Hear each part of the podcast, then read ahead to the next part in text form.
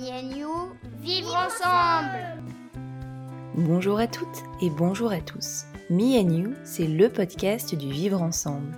On y parle des liens que tissent les enfants avec leurs parents, leurs grands-parents, les professionnels de l'enfance et bien plus encore. Comment accompagner les enfants de manière respectueuse et joyeuse? Comment mieux comprendre leur développement et transformer les difficultés qu'on peut rencontrer en opportunités d'apprentissage? Ce podcast a été conçu à deux. Je suis Mélodie Lopez, je suis professeure des écoles, je suis la créatrice de Happy Kids et je suis maman de cinq enfants. Et moi, je suis Nadège Petrel.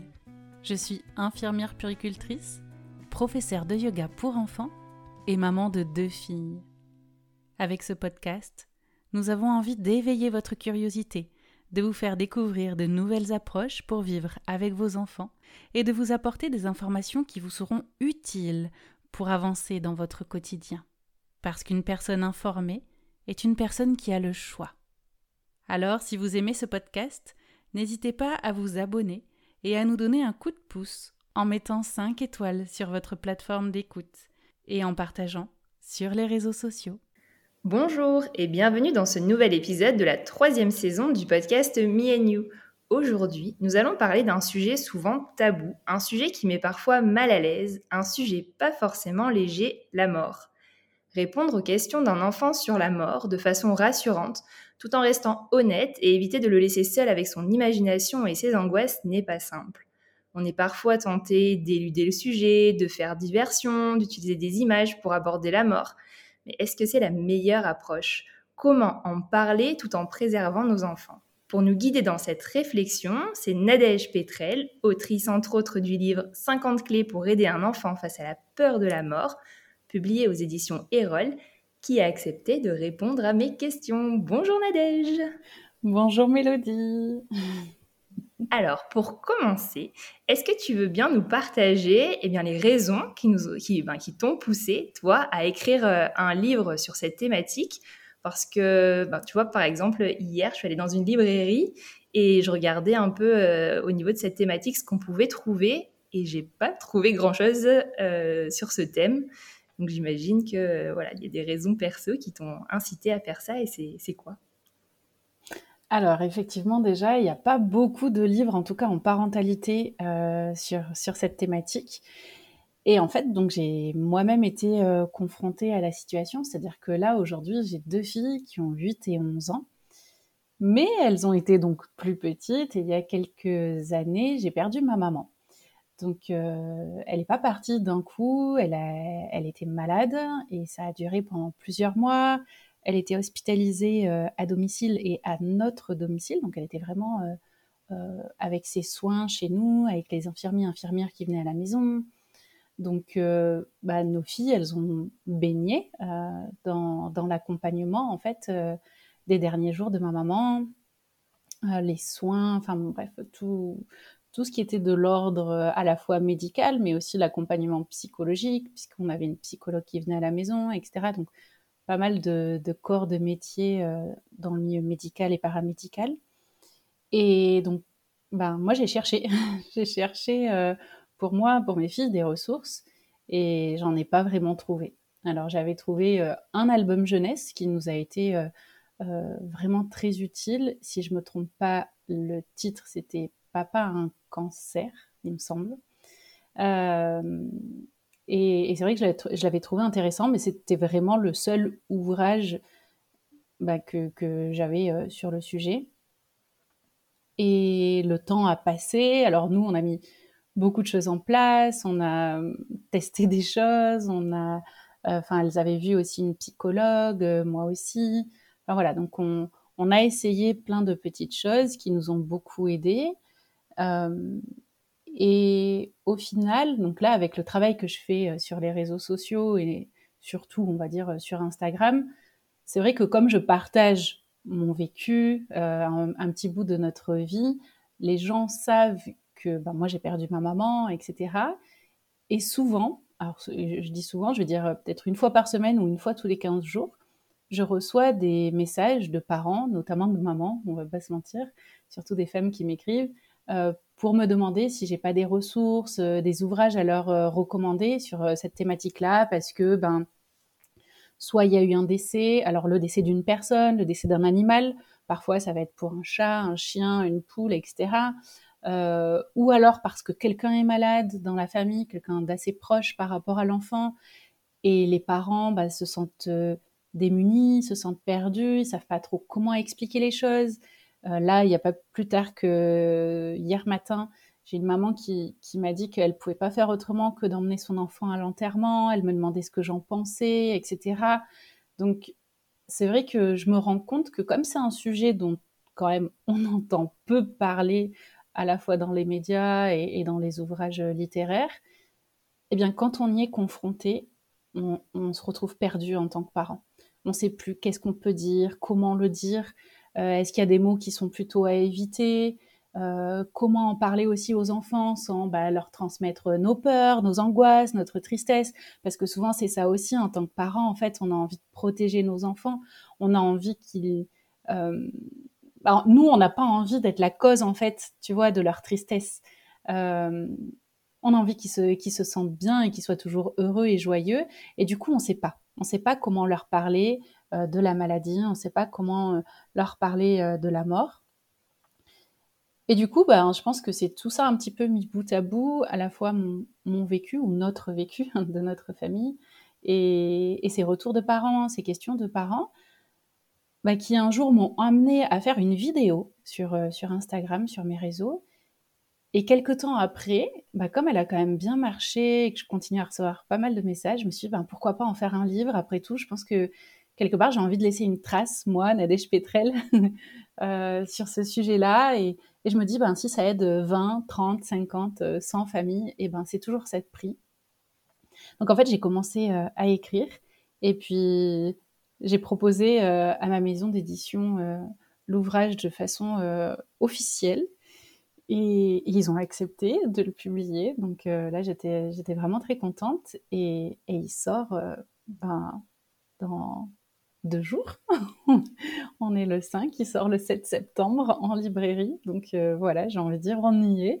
Moi, j'ai reçu mon exemplaire il y a quelques jours et, je crois qu'il va pas tarder à arriver dans, ben, dans les maisons, dans les familles, donc c'est chouette. Moi, j'ai eu la chance de lire donc, en format numérique pendant que tu étais en train de, de l'écrire.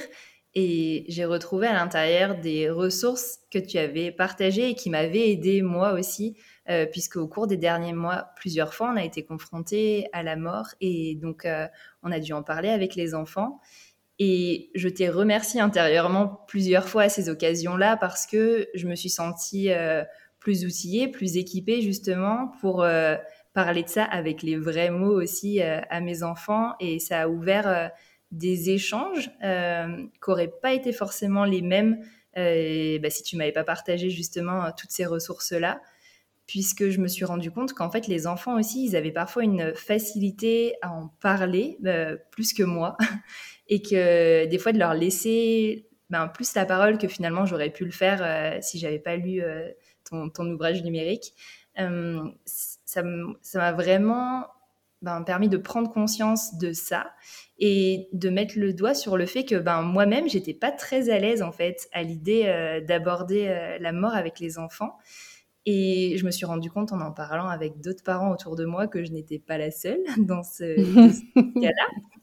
Est-ce que tu sais pourquoi justement en général, nous adultes, on a un peu de mal avec, avec cette thématique? Alors déjà, effectivement, euh, il y a plusieurs personnes, pour pas dire plein, mais je ne sais pas le quantifier, mais en tout cas, il y a beaucoup, beaucoup de personnes, d'adultes, euh, qui ont du mal avec euh, bah, le fait, par exemple, ne serait-ce que de prononcer le mot mort ou décès, de parler de ce sujet de façon très générale, alors qu'effectivement, bah, comme tu l'as dit aussi, les enfants, bien souvent, bah, ils vont en parler j'ai envie de dire, euh, avec beaucoup de spontanéité et très facilement. Et ah, il est mort, etc. Alors, il faut savoir que dans les cours de récréation, bah, ils vont jouer euh, pente et mort, ou voilà, et puis on se relève, etc. Mais bon, la mort, au final, elle n'est pas vraiment définitive, tu vois, dans leur jeu, etc.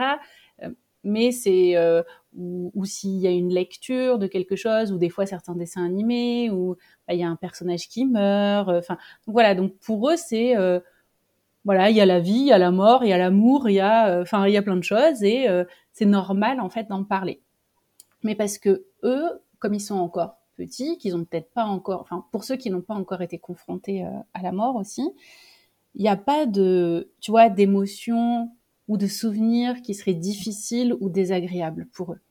Donc, ils sont euh, neutres, on va dire, émotionnellement parlant pour aborder ce sujet, contrairement donc aux adultes qui, et donc là aux parents, pour revenir à la question, qui, eux, ben, peut-être ont déjà vécu euh, la perte euh, d'un proche, encore une fois, ou d'un animal, peu importe. Et donc, bah, ça leur fait remonter des souvenirs difficiles. Ça peut renvoyer aussi à notre propre mort.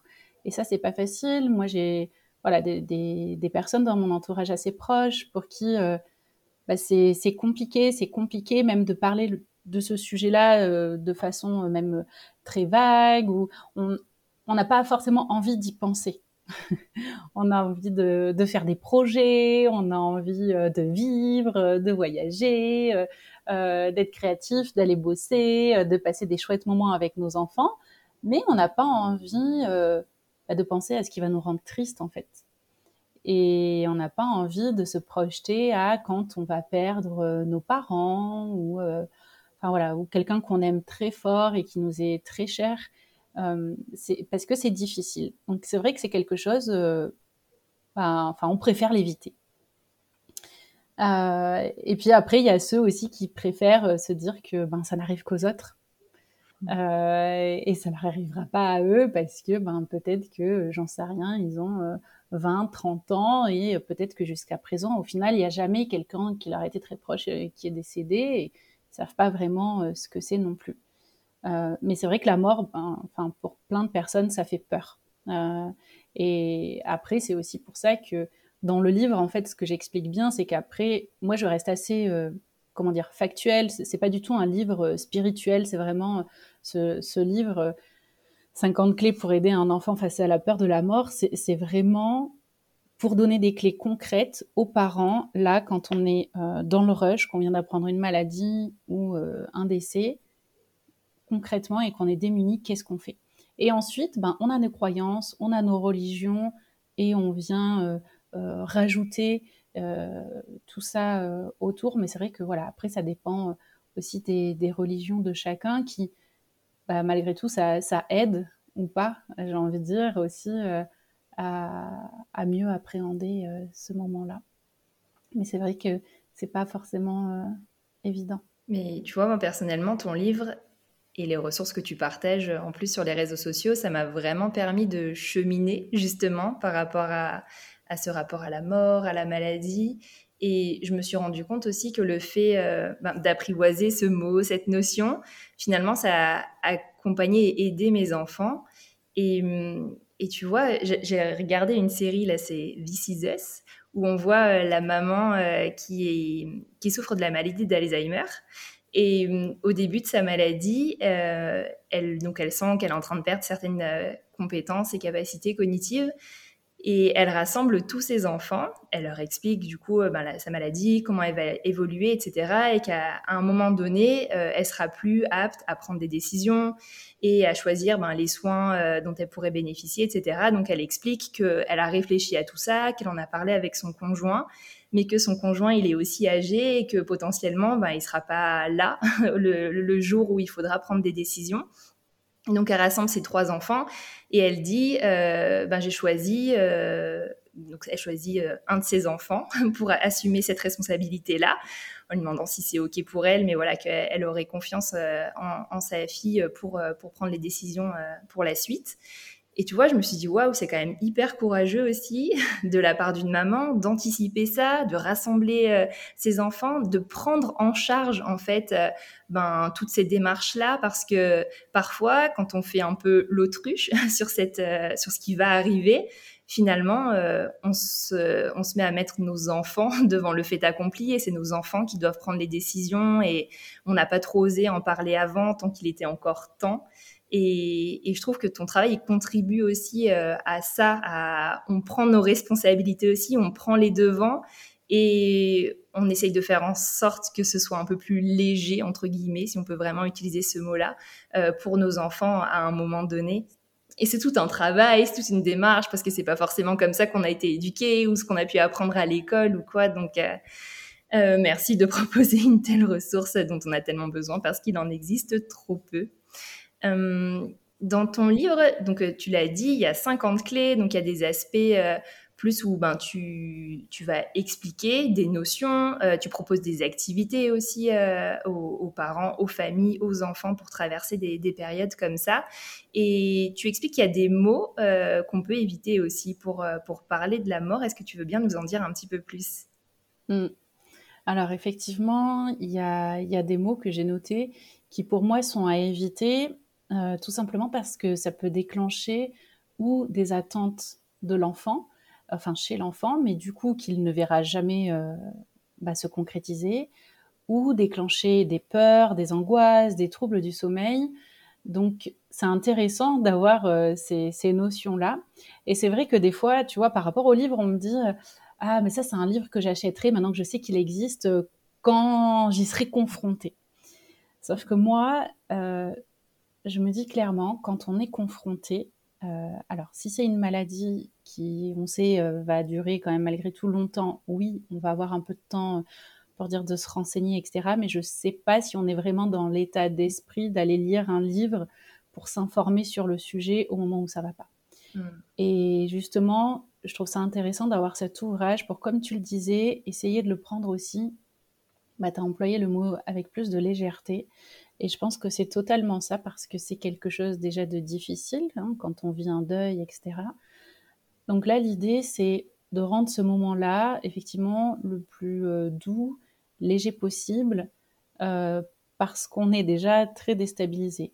Donc, autant anticiper, le lire en amont, prendre le temps, puis le ranger tranquillement dans sa bibliothèque et savoir que le moment venu, on pourra s'y référer, regarder euh, donc ce sommaire qui est très bien fait et bim, aller à l'essentiel parce qu'on a bien intégré, enfin on a quelque part dans notre coin de tête, dans notre cerveau que euh, y avait euh, telle notion ou tel sujet qui était abordé euh, dans le livre. Et c'est vrai que par rapport aux mots qui vont être plus à éviter, il y a par exemple des fois on va dire au lieu de dire bah il est mort, etc. On va dire, enfin on va entendre ah bah papy s'est endormi. Hmm. Le problème c'est que quand on dit papy s'est endormi, ça pour l'enfant, nous, en tant qu'adultes, on sait ce que ça veut dire. Mais pour l'enfant, ça veut dire que potentiellement, ce soir, quand je vais me coucher et donc m'endormir, je vais mourir. Ou quand papa et maman vont se coucher et donc s'endormir, ils vont mourir. Et donc, ça peut déclencher des angoisses, notamment le soir avec euh, bah, l'arrivée de la tombée de la nuit, etc. En plus, souvent, déjà, c'est une longue séparation. C'est pas déjà toujours évident pour tous les enfants d'aller se coucher et de se séparer de papa-maman. Donc, si en plus, potentiellement, on se dit que euh, demain matin, ils, ne seront pas réveillés parce qu'ils se sont endormis et qu'ils sont morts, ou que l'enfant lui-même, c'est ce qui lui est arrivé, ça va être compliqué. Donc, ça peut déclencher ben, euh, des angoisses au moment du coucher, donc des enfants qui veulent pas aller dormir ou qui veulent pas se séparer de leurs parents, ça peut déclencher des cauchemars, etc. Donc vraiment, ce qui est intéressant, c'est bah, de dire tout simplement à l'enfant, euh, papy est mort, son cœur s'est arrêté de battre. Voilà, son cœur ne bat plus. Et donc, il ne peut plus parler, euh, il ne peut plus nous répondre, enfin voilà, il ne peut plus bouger, il ne peut plus ressentir de douleur, etc. Euh, après, un autre mot qui va être euh, un peu, enfin plutôt à éviter, c'est quand on va dire à l'enfant euh, ah ben mamie elle est partie, ça y est, hmm. elle est partie, elle est partie, ok. Ben moi demain je viens chez vous, je viens manger chez vous, je vais partir, mais peut-être que ce week-end je vais revenir, ou en tout cas qu'on va pouvoir se revoir dans quelques temps. Donc cette notion de il est parti, euh, bah, il peut y avoir une attente de la part de l'enfant, euh, comme quoi euh, bah, il va revenir. Et donc, quand est-ce qu'on le revoit? Quand est-ce qu'il revient? Et donc, c'est pas assez clair pour expliquer à l'enfant que là, la mort, elle est définitive, en fait, elle est irréversible. Dire qu'il est parti, ça aide pas, en tout cas, euh, de, ce point de vue-là. Et après, il y a aussi des fois quand on dit ah bah il est au ciel ou mmh. il est dans les étoiles maintenant. Alors j'avoue que ça, pour le coup, c'est plus une notion que moi j'aurais facilement tendance, je pense, euh, à employer. Euh, parce que parce que c'est quelque chose que moi, par exemple, je vais trouver très poétique, etc. Mais là aussi, ça veut dire que l'enfant peut s'attendre à le voir, comme on voit les étoiles la Mhm. nuit. Et donc ne pas comprendre qu'on ne puisse pas voir, par exemple, euh, papy puisqu'il est dans les étoiles. Pourquoi est-ce que je verrai toutes les étoiles et pas papy? Ou alors est-ce qu'on peut aller monter dans un avion parce que j'ai envie d'aller voir papy? Et là encore, en fait, on est toujours dans un processus qui fait que ça maintient l'enfant dans l'attente de revoir la personne qui au final est décédée et qu'il ne pourra pas revoir euh, physiquement. Et, je pense que c'est important de- d'essayer d'expliquer tout ça à l'enfant, euh, vraiment, voilà, avec des faits. Euh, bah, il est mort. Et, encore une fois, des phrases toujours euh, bah, simples, euh, accessibles en fonction de son âge. Et après, on rajoute, encore une fois, si on a des croyances, des religions, si on veut parler de la différence entre le corps, l'esprit, etc. Ça, après, ça appartient aussi, pour le coup, à, chaque famille. Mais mais c'est vrai qu'il y a des petits mots comme ça qui sont assez subtils et que nous, en fait, en tant qu'adultes, on... bah, ça vient spontanément, hein, clairement. Enfin, moi, des fois, il y a des choses qui me viennent aussi très facilement et spontanément parce qu'on les a entendues, parce qu'on nous les a dites aussi euh, à nous, mais qui, au final, dans la tête d'un enfant, et notamment d'un enfant assez petit, peuvent prendre des proportions qui sont complètement différentes de, celles que nous, euh, on a en tête. Donc, ça peut être intéressant de d'essayer de faire euh, attention à employer d'autres mots que, que cela. C'est vrai que quand un adulte utilise ces mots-là, euh, il est parti, il nous a quittés, il est au ciel. Souvent, c'est, ça part d'une bonne intention. On essaye de faire en Mm. sorte que ce soit pas trop abrupt pour l'enfant, mais sans forcément avoir conscience que ben lui, ce qu'il va retenir, c'est que potentiellement, euh, du coup, c'est possible de revoir euh, la personne qui est, qui est morte et, ou qui est décédée. Donc, euh, c'est important que tu nous rappelles ça. Et, et des fois, on peut avoir du mal nous-mêmes aussi à prononcer ces mots-là parce que ça rend la chose réelle d'un seul coup. Mm. Euh, si on dit que voilà, mamie est morte, waouh, on prend conscience nous-mêmes que ben, elle est morte et donc euh, qu'on ne la reverra plus, qu'on ne passera plus de, de moments avec elle. euh, et, et, du coup, peut-être est-ce que si c'est trop difficile pour nous de prononcer ces mots-là, euh, quelqu'un d'autre peut les dire en attendant que nous on soit prêts, mais pour qu'au moins l'enfant il soit pas en suspens en attendant que ce soit Mais le bien cas. sûr. Après, Mm. ça peut être euh, le second parent, ça peut être, Mm. j'en sais rien, la tati, le tonton, ou la mamie, ou le papy, en fonction de, de, de quelle personne euh, est décédée. Mais euh, des fois, euh, ben, si nous, on était très, très proche de cette personne-là, c'est compliqué. Et puis, bien souvent, on n'arrive même pas à aligner deux mots sans pleurer. Mm. Donc, euh, et puis, des fois, voilà, on, même si certains parents ne sont pas gênés par le fait de pleurer devant les enfants, c'est pas le cas de tout le monde non plus. Donc euh, voilà, on, peut effectivement demander à passer le relais et, et à ce qu'une autre personne qui, on va dire, euh, était un peu moins proche puisse euh, échanger avec les enfants parce que au final, c'est un peu ce que tu disais aussi tout à l'heure, c'est que quand on commence à aborder le sujet, à, à, poser les vrais mots, etc., des fois les enfants peuvent avoir aussi pas mal de questions. Ça peut être vraiment l'ouverture euh, d'un dialogue sur le sujet et peut-être qu'ils ont eux aussi des croyances ou des peurs.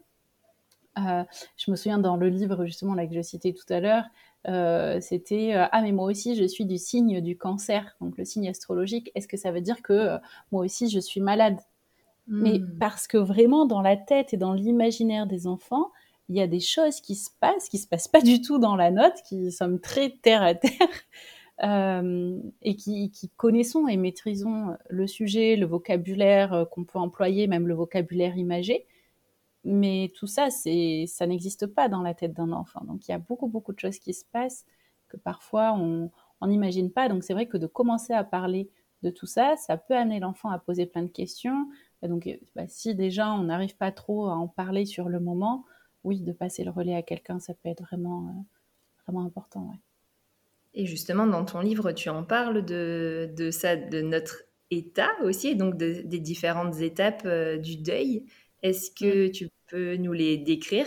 Alors effectivement, euh, je l'ai sous les yeux là dans la clé euh, bah, numéro 14. J'ai mis un schéma qui est issu du site inmemory.com euh, et qui retrace effectivement donc les différentes étapes du deuil.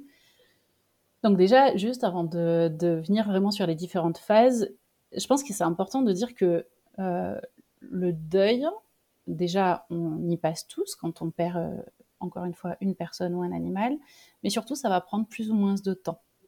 suivant bah, si on était très proche de la personne ou pas, bah, de, j'ai envie de dire, de notre personnalité aussi.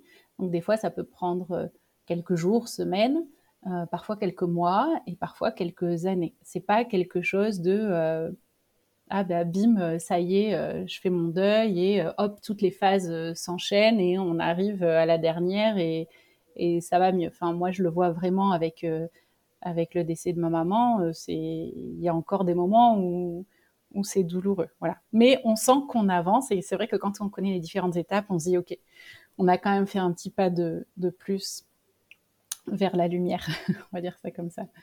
Euh, donc au départ, au moment de l'annonce, donc ben il peut y avoir euh, le choc avec le déni. C'est-à-dire que euh, même là, tu vois, si je reprends l'exemple encore une fois de, ma maman, donc qui était malade, ou clairement on savait l'issue pour elle. Mais le moment où ça arrive, qu'on y soit entre guillemets préparé ou pas, clairement, t'es jamais préparé à la situation. J'ai envie de dire, c'est un peu comme quand tu deviens parent, t'as beau lire tout ce que tu veux sur l'après, sur le postpartum, même, même les pires trucs, en fait, tant que tu le vis pas, tu ne mesures pas l'intensité de, de ce que c'est. Mm. Et du coup, bah voilà, ça commence, ça commence par ça, par euh, le choc, le déni. Euh, donc du coup, bah, chez l'enfant, il peut avoir euh, bah, du mal à le croire ou du mal à le réaliser. il peut aussi bah, tout simplement refuser que, que, que cette personne soit morte, surtout quand c'était quelqu'un de, de, très très proche. Mais ça, c'est vraiment une étape qui voilà, va durer quelques heures, quelques jours, mais qui quelque part va passer assez rapidement. Et on va passer à ce qu'on appelle donc la colère avec le marchandage. Donc là, c'est euh, vraiment bah, l'enfant, au final, il prend conscience bah, que la personne est morte et que bah, la mort est bien réelle, hein, puisque la personne ne revient pas. Donc là, on est quand même chez des enfants, euh, on va dire, de plus de 6 ans qui comprennent que la mort est irréversible. Et euh, bah, à partir de là, il peut ressentir euh, de la colère, alors soit envers la personne qui est décédée, si je prends l'exemple, bah, par exemple, d'un papa qui, qui, vient de mourir, bah, il peut en vouloir à son papa d'être parti, euh, euh il peut euh, se sentir abandonné, il peut se sentir trahi, il peut en vouloir aux personnes qui restent, donc par exemple à la maman si on reprend ce cas-là, il peut s'en vouloir peut-être à lui-même. Donc là, c'est quand même une étape qui est assez euh, intense. Et, c'est important de pouvoir aussi euh, la détecter et de savoir que voilà, tout ça, c'est le processus de deuil de notre enfant, etc. Parce que déjà, c'est dur pour nous. Donc, avoir en face de nous un comportement assez intense de notre enfant, ça peut être encore plus dur. Donc, de savoir que voilà, déjà, ça fait partie d'une phase, d'une étape du deuil. Donc, il y, a un début, mais il y a aussi une fin. À un moment donné, ça va finir par passer. Ça peut nous aider euh, psychologiquement à essayer de, trouver les bons mots ou les bonnes attitudes aussi euh, pour l'accompagner là-dedans.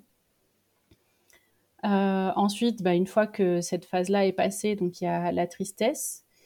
Euh, donc là, bah, ça peut être le moment aussi où, bah, au final, l'enfant va pleurer, parce que c'est vrai que des fois, quand la colère est assez intense, on peut refouler un petit peu les pleurs, puisque c'est un peu dur. Et puis après, ça relâche. Ça mmh. relâche, et donc là, ben, c'est le moment où il y a pas mal de tristesse. Ça peut être aussi une, période, une étape où les enfants, tu vois, vont avoir du mal à se concentrer, par exemple à l'école, ou avoir des moins manger, euh, un peu des troubles alimentaires, parce que bah voilà, tu as, le nœud dans la gorge, tu as le nœud dans le ventre et tu pas pas forcément faim. Il peut y avoir aussi donc euh, des troubles du sommeil, parce qu'il y a plein de pensées euh, parasites qui arrivent, de la tristesse, euh, donc ça peut, ça peut être difficile, soit au moment de l'endormissement ou encore une fois pendant la nuit. Et ensuite, donc il y a la résignation. Donc là, bah, au final, on finit par se faire euh, un petit peu à l'idée, on finit doucement euh, à arriver vers l'acceptation. Et on arrête un peu de lutter à se dire, mais non, voilà, ils vont, ils vont finir par revenir ou on va se réveiller. Des fois, c'est ce qu'on se dit aussi en tant qu'adulte. Et tout ça pour amener au final à la phase donc euh, d'acceptation et de reconstruction. Parce qu'au moment, à partir du moment où on accepte, euh, bah, au final que la personne soit partie, on commence bah, petit à petit à se souvenir, à se remémorer un peu les bons souvenirs qu'on passait ensemble. Ça devient un peu plus facile de regarder les vidéos, de regarder les photos, et de continuer au final un petit peu à faire vivre la personne à travers les souvenirs qu'on a, mais un petit peu dans le quotidien aussi, et puis au final de se reconstruire et de pouvoir bah, avancer, et donc à nouveau mieux manger, à nouveau mieux dormir, à nouveau peut-être reprendre des activités, etc. Donc c'est vrai que ces étapes de deuil, euh, voilà, encore une fois, elles vont prendre, enfin ça va prendre plus ou moins de temps pour arriver jusqu'à la phase d'acceptation. Ça dépend vraiment euh, des personnes, de l'âge de l'enfant, etc., euh, la proximité avec la personne qui est disparue. Mais ça peut être intéressant de les avoir en tête pour savoir un petit peu où est-ce qu'on en est et comment essayer de, de guider un peu son enfant à travers toutes les émotions qui, qui peut ressentir. Et ce qui est précieux dans ton livre, c'est que tu te contentes pas de juste nous fournir toutes ces informations-là. Euh, tu permets aussi au lecteur d'agir, d'être acteur euh, et de reprendre un peu du pouvoir sur ces situations euh, qui sont difficiles à traverser. Et donc pour ça, tu proposes pas mal d'activités. laquelle tu aurais envie de, de nous partager? Aujourd'hui alors, effectivement, il y a pas mal d'activités. Il y en a pour quand l'enfant est en colère, quand il est triste. Et je pense qu'en fait, celle que j'ai envie de partager aujourd'hui, c'est vraiment la première, en fait, que j'ai mis euh, dans le livre. Parce que pour moi, c'est, je pense que si elle est arrivée là, c'est pas pour rien, c'est que pour moi, c'est la base.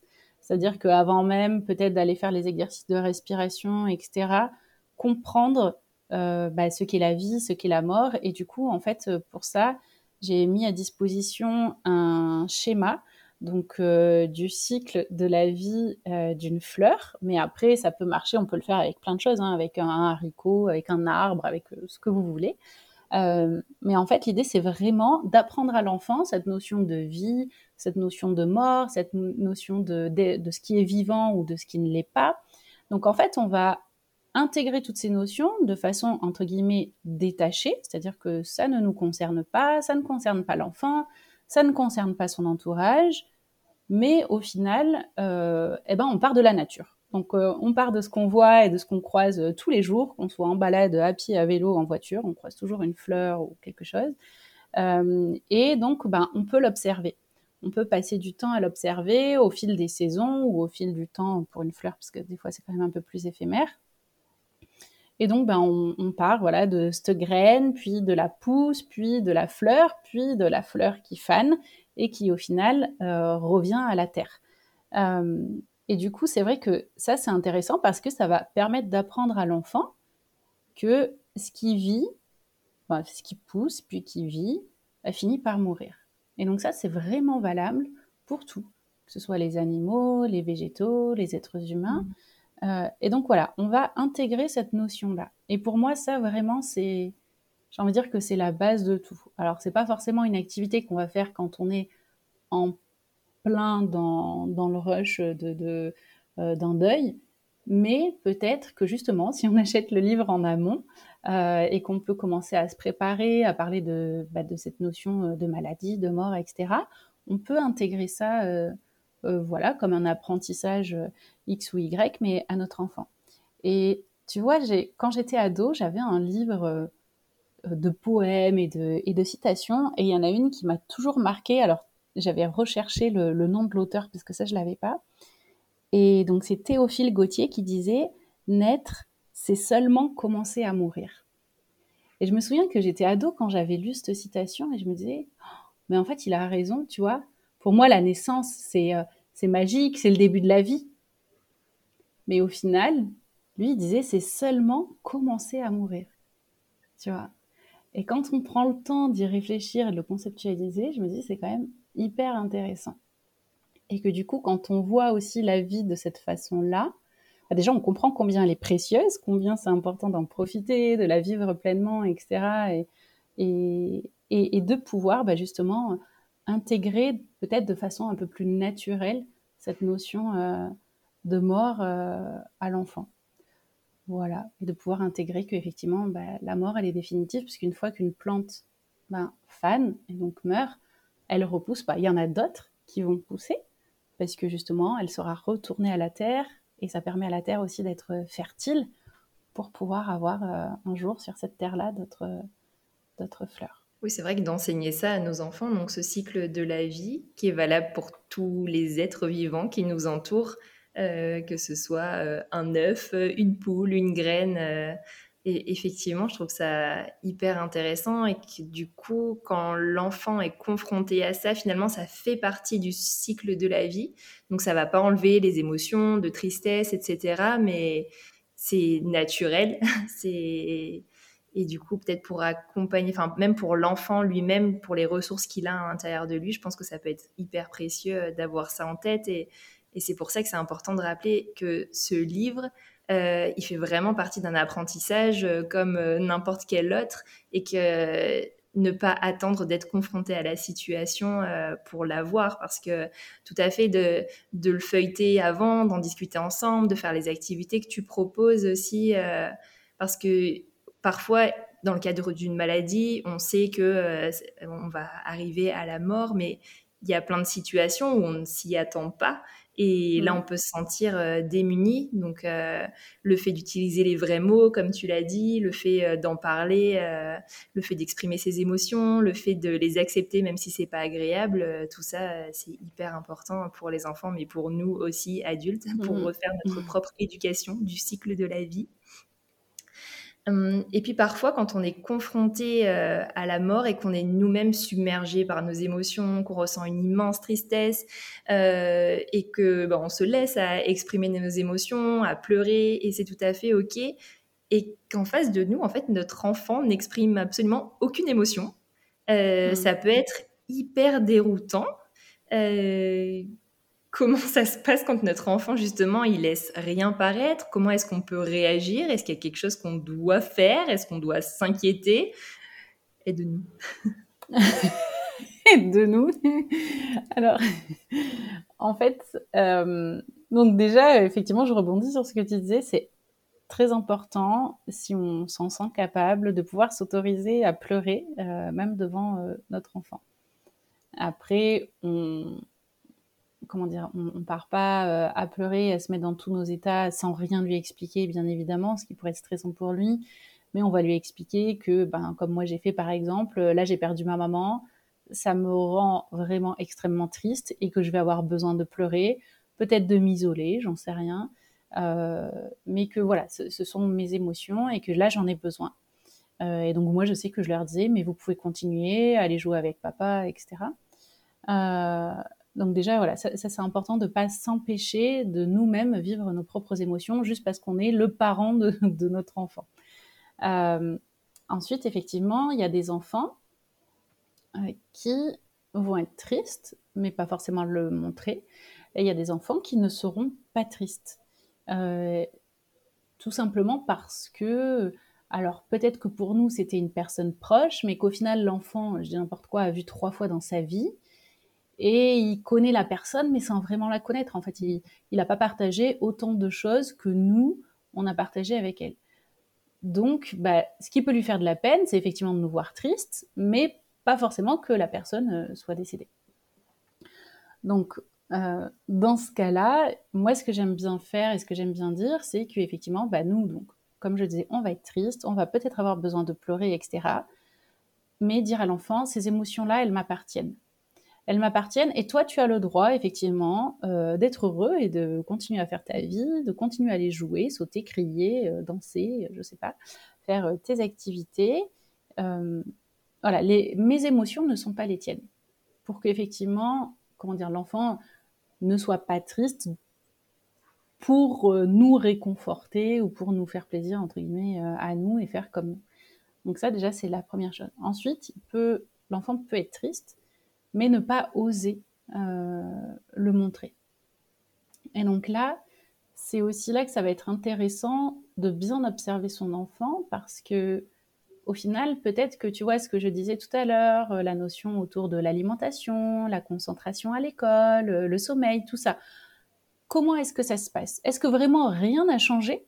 Et à ce moment-là, on peut se dire qu'effectivement, bah, c'est qu'il n'est pas mmh. triste. Voilà, si vraiment on détecte rien, au-delà de, tu vois, des, des manifestations, j'ai envie de dire, de, des émotions, c'est-à-dire euh, pleurer, mmh. être en colère, euh, voilà, ou le verbaliser. Euh, bah, qu'est-ce qu'il y a d'autre comme petits signes auxquels nous, on peut être attentifs Est-ce qu'effectivement, il mange comme d'habitude?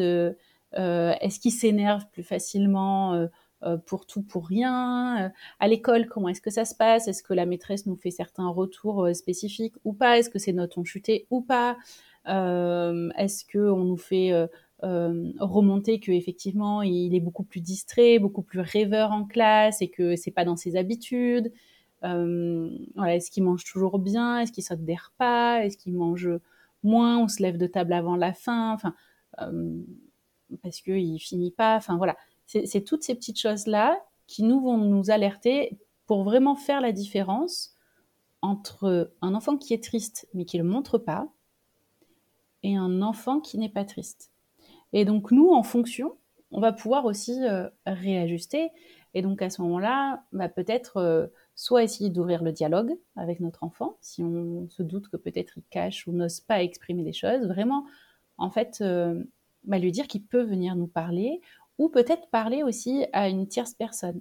Mmh. Donc, comme tout à l'heure, hein, le second parent, tati, tonton, papy, mamie, j'en sais rien. Des fois, c'est un peu plus facile d'aller discuter avec euh, quelqu'un autre que papa ou maman.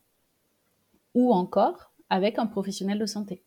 Euh, pardon, ne pas hésiter. Si on a des doutes et qu'on a l'impression que notre enfant, malgré tout, se sent pas bien, même s'il n'exprime pas qu'il est triste, etc., euh, bah de pourquoi pas déjà faire une séance avec un ou une psychologue et de voir, de voir qu'est-ce qu'il en ressort si on a, si on a un doute. Mais dans tous les cas, notre enfant n'est pas obligatoirement triste. Et ça, des fois, ça peut être surprenant parce qu'il y a beaucoup de parents qui n'osent pas en parler aux enfants parce qu'ils veulent pas qu'ils soient tristes. Au final, quand ils en parlent, ben, il n'y a rien qui se passe. Enfin, ok. Et puis, ils repartent euh, vaquer à leurs occupations. Donc, euh, il faut savoir que c'est une réaction qui est possible. Et, c'est pour ça aussi que j'ai envie de dire que autant ne pas mettre de tabou, en fait, derrière, mmh. derrière ce sujet-là. Et autant euh, oser dire la vérité aux enfants, bien évidemment toujours en adaptant notre dialogue en fonction de si l'enfant a 3 ans ou 15 ans, euh, mais voilà, de toujours dire la vérité, de pas cacher des choses. De toute façon, les enfants, ils, sentent, ils ressentent tout ce qui se passe, ils voient bien dans notre attitude, l'intonation de notre voix, si on passe des petits coups de fil un peu en cachette ou quoi, enfin tout ça, ils le perçoivent à 10 000% Donc, autant jouer carte sur table et et, voilà, et, d'être transparent tout en s'autorisant euh, soi à vivre aussi euh, nos propres émotions. Oui, donc ce que je retiens, c'est que c'est ok et c'est possible qu'un enfant ne ressente pas de tristesse. Euh, si un enfant pleure, exprime son émotion, c'est aussi ok.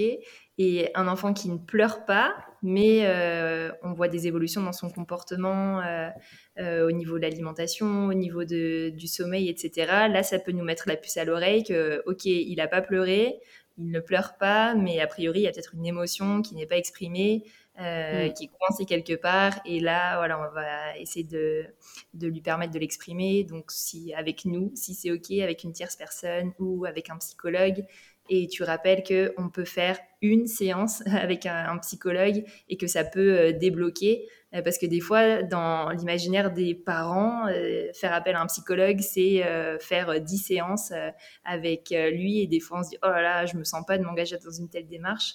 Mais c'est pas forcément le cas. donc, ne pas hésiter si on se sent nous-mêmes démunis et qu'on sent que qu'on aurait besoin d'un coup de pouce.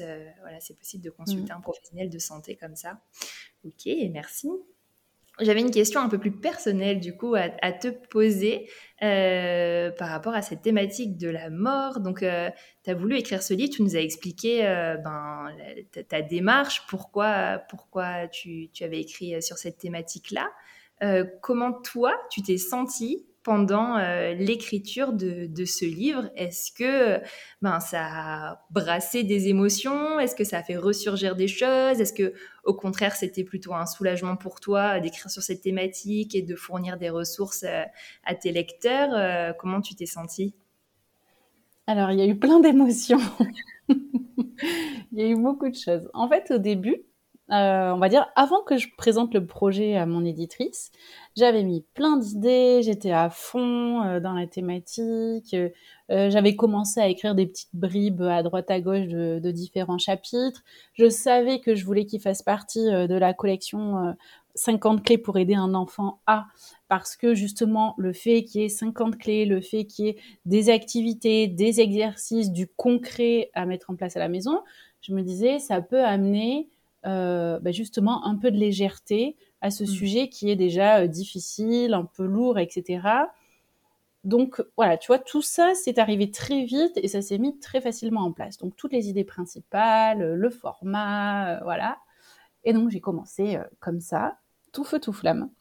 Hmm. Trop contente. J'ai présenté le, le, livre à mon éditrice. Et puis après, il a fallu se plonger, mais de façon un peu plus, comment dire, approfondie et intense dans, dans l'écriture. Et là, je me suis dit, waouh, waouh, euh, c'est dur. C'est dur parce que, euh, par exemple, pour reprendre euh, certaines clés, alors je ne sais plus les, titres exacts des formulations, mais tu vois, j'aborde aussi ben, quand il y a eu un suicide, j'aborde le deuil périnatal, donc j'aborde le fait de, devenir maman quand on a perdu sa propre maman. donc ça, ben, ça a fait beaucoup écho à mon propre vécu. Donc autant il y a des choses où on va dire c'était plus simple parce que j'étais un peu plus détachée. Mmh. Euh, il y en a d'autres où c'était vraiment plus compliqué pour moi, comme le cas par exemple d'un suicide, où ça m'a demandé aussi de me lancer dans des recherches. Mais c'est des lectures qui sont qui sont lourdes, qui sont pas forcément évidentes et, et j'ai envie de dire que bah, dans ma vie de tous les jours, j'étais pas toujours disposée à recevoir euh, ce genre d'informations. Mm. Euh, c'est-à-dire que quand soit on va déjà pas bien, on va pas aller se plonger dans la lecture autour du suicide. Donc là, j'ai remarqué que bah, j'avançais, euh, j'avançais doucement. Donc j'ai essayé de me recentrer plus sur les activités où là c'était très simple, très facile pour moi puisque ben, j'avais plein d'idées et c'était plus les, voilà, plus plus facile, plus simple, ouais. Et hum, après j'ai remarqué que j'ai eu un gros blocage. Je trouvais ça, ouais, dur, en fait, euh, d'être plongée pendant autant de temps, autant de lectures euh, sur ce thème-là. Et un jour, j'ai partagé euh, en story quelque chose par rapport, par rapport à ma maman, son départ, etc.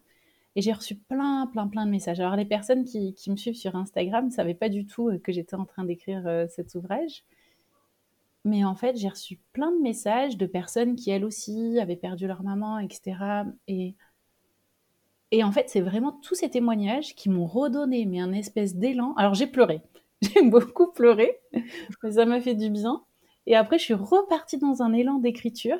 Et là, je me suis plus arrêtée en fait. Ça m'a, je sais pas comment dire, ça m'a, ça m'a reboosté. Je pense que j'ai eu une période aussi un peu de flottement, un peu de doute parce que on m'avait quand même dit que c'était un, sujet qui était pas vendeur.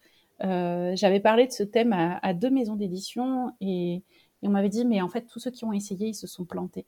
Euh, les livres n'ont pas marché, etc. Donc moi, j'ai la chance que Erol m'ait suivi. Euh, mais vraiment, en fait, je pense que j'étais en grosse phase de doute et de me dire, mais en fait, s'il faut, tu fais tout ça pour rien, il n'y a personne qui l'achètera ton livre. Alors j'imagine bien que ça ne deviendra pas un best-seller, on, on est bien d'accord. Mais juste, je voulais quand même que ça puisse aider et vraiment de recevoir tous ces témoignages, je me suis dit, non, mais tu vois, en fait, ton livre, il va être utile. Et c'est exactement ce dont j'avais besoin pour me relancer euh, dans l'écriture. Et après, c'est c'est parti et ça m'a fait du bien. Voilà, j'ai pleuré un bon coup et après j'ai rebondi. et j'ai pu accepter, me reconstruire et avancer. Non mais voilà, tout ça pour dire que c'est vraiment, euh, tu vois, au final, toutes ces familles qui nous font confiance, euh, bah, certes à travers des réseaux sociaux, mais qui au final sont là et sont des vraies familles concrètes hein, qu'on peut croiser dans, la vie de tous les jours et qui bah, m'accordent leur confiance et me font part bah, de moments difficiles dans leur vie, bah, je me suis dit que ne serait-ce que pour euh, ces personnes qui m'avaient écrit, euh, ça méritait d'aller jusqu'au bout. Donc euh, voilà. Et donc, je te confirme que ton livre est utile et que les ressources que, que tu as partagées, en tout cas moi, ça m'a permis d'être plus équipée pour accompagner mes enfants ben, dans les, les épreuves qu'on a pu vivre les, les, mois derniers. Et, et tu vois, j'ai pas trouvé que c'était une lecture pesante et triste et lourde. Euh, au contraire, j'avais vraiment l'impression euh, ben, d'engranger des informations et d'être comme si j'avais un petit sac à dos qui était tout vide au départ euh, sur une thématique que j'appréciais pas des masses et qui me faisait un peu peur et avec laquelle j'étais mal à l'aise. Et petit à petit, je remplissais mon sac à dos en me disant, ben ok, là je vois dans telle situation, ben j'aurais envie de proposer ça à mes enfants et de leur en parler comme ça à cœur ouvert avec les vrais mots. Et hum, vraiment, en tout cas, dans notre famille, ça nous a été très, très utile. Et donc, je suis sûre que ça va être utile à, plein, de, à plein de familles. Donc, vraiment, un immense merci de l'investissement que tu as mis dans l'écriture de, ce livre sur une thématique voilà, avec laquelle euh, certains éditeurs étaient plutôt dubitatifs et, sceptiques. Euh, merci parce que ça fait une ressource du coup pour nous familles, puis une ressource euh, ben, que les professionnels de, la petite enfance aussi peuvent partager maintenant. et ça, ça fait du bien parce qu'aujourd'hui, on était un peu démunis lorsqu'on nous posait la question, voilà, je suis confrontée à cette situation, qu'est-ce que tu me proposes? Donc il y a un ou deux albums jeunesse euh, vers lesquels je les orientais, mais après, euh, un peu plus compliqué. Et, là, tu vois, j'ai une amie qui récemment euh, a perdu son, beau-père. Et pareil, elle a, deux, enfants en bas âge. Et voilà, ben forcément, je dis, là, il y a un livre qui, va être précieux pour toi. Et elle l'a précommandé. Mmh. merci. En tout cas, j'espère vraiment que ben, qui sera utile, ça c'est sûr, mais que voilà, j'aurais entre guillemets réussi mon pari, c'est-à-dire que, ben, comme tu le disais, c'est d'arriver à moi tout ce travail de recherche que j'ai fait, puisque je suis pas spécialisée dans le deuil et la mort non plus, donc ça m'a demandé pas mal de recherche et d'essayer de, de, condenser tout ça pour à la fois faire un petit résumé de plein de petites notions pour les parents pour effectivement bah, savoir quoi dire, comment le dire, quand le dire, est-ce qu'on emmène l'enfant au cimetière, est-ce qu'on l'emmène à l'enterrement, enfin voilà, comment est-ce qu'on fait tout ça, comment est-ce que ça se passe, et, euh, en même temps essayer avec ce format-là euh, de, de, cette collection d'amener quelque chose qui soit euh, assez facile à lire pour, pour les parents qui sont déjà en train de vivre quelque chose pour le coup de difficile. Donc merci pour tes mots, ça me fait trop chaud au cœur. Euh, est-ce qu'il y a autre chose que tu aimerais partager? Quelque chose dont on n'aurait pas parlé, qui te semble important d'aborder? Non, enfin, après, j'ai juste envie de dire aux parents, euh, mais c'est un peu pour tous les sujets pareils, mais vraiment qu'ils se fassent confiance. Parce que souvent, moi, ce que je ressens quand, quand je reçois euh, les témoignages des familles, c'est que les parents se sentent perdus et c'est comme si d'un coup, ils savaient plus. Ils savaient mmh. plus quoi faire, quoi dire, comment le dire, et vraiment un peu comme s'ils n'en étaient pas capables, alors qu'en fait, ils en sont capables. Il faut prendre le temps, on respire, on n'est pas obligé d'en parler là tout de suite à l'enfant euh, dans la précipitation. On peut prendre un petit temps, nous, déjà, pour accueillir la nouvelle, accueillir ce qui se passe, euh, à la fois accueillir aussi nos propres euh, émotions, voir si on a besoin de décharger, d'appeler une copine ou que sais-je. et ensuite, on essaye de prendre le temps pour en parler à nos enfants et comme tu le disais, après, il y a des supports euh, d'albums jeunesse et il y, a, un chapitre où je liste aussi euh, des albums jeunesse euh, où on peut se servir de, ces ouvrages-là pour essayer d'ouvrir le dialogue. Et après, nous, en tant que parents, on sait quels mots on peut utiliser, etc., etc. Arriver aussi plus facilement à répondre aux questions qui pourraient découler de, tout ça. Mais des fois, on peut partir d'un support livre pour permettre d'ouvrir euh, le dialogue, mais vraiment, euh, voilà, euh, faites-vous confiance, même si je sais que c'est pas forcément évident, ou en tout cas la période dans laquelle on a le plus confiance en nous, mais en tout cas, vous êtes capable de surmonter tout ça. Oui, et justement, le fait d'avoir accès à ces ressources-là, ça vient contribuer à renforcer notre confiance. On se sent un peu plus mm. outillé quand euh, on a lu déjà des choses et qu'on peut expérimenter ensemble. Mm. Eh bien, merci beaucoup, Nadège, pour euh, merci les infos. Je mettrai en description du podcast le lien vers ton livre et peut-être aussi, euh, je, je, crois que je peux le faire, mettre un lien vers ta vidéo Instagram où tu parles de ce sujet aussi, mm. si on a qui ont envie d'avoir une, une, version en, audio et en vidéo. Merci. Merci Mélo. Et c'est la fin de cet épisode. Encore un immense merci à Nadège pour toutes les ressources qu'elle a partagées et pour le livre qu'elle a écrit 50 clés pour aider un enfant face à la peur de la mort qui nous apporte des informations, des idées pour mieux parler de ce sujet avec nos enfants et pour rendre cette thématique plus abordable. Si cet épisode vous a plu, N'hésitez pas à mettre 5 étoiles sur votre plateforme d'écoute, à partager sur les réseaux sociaux. Et puis nous, on se dit à la semaine prochaine pour un nouvel épisode. À bientôt!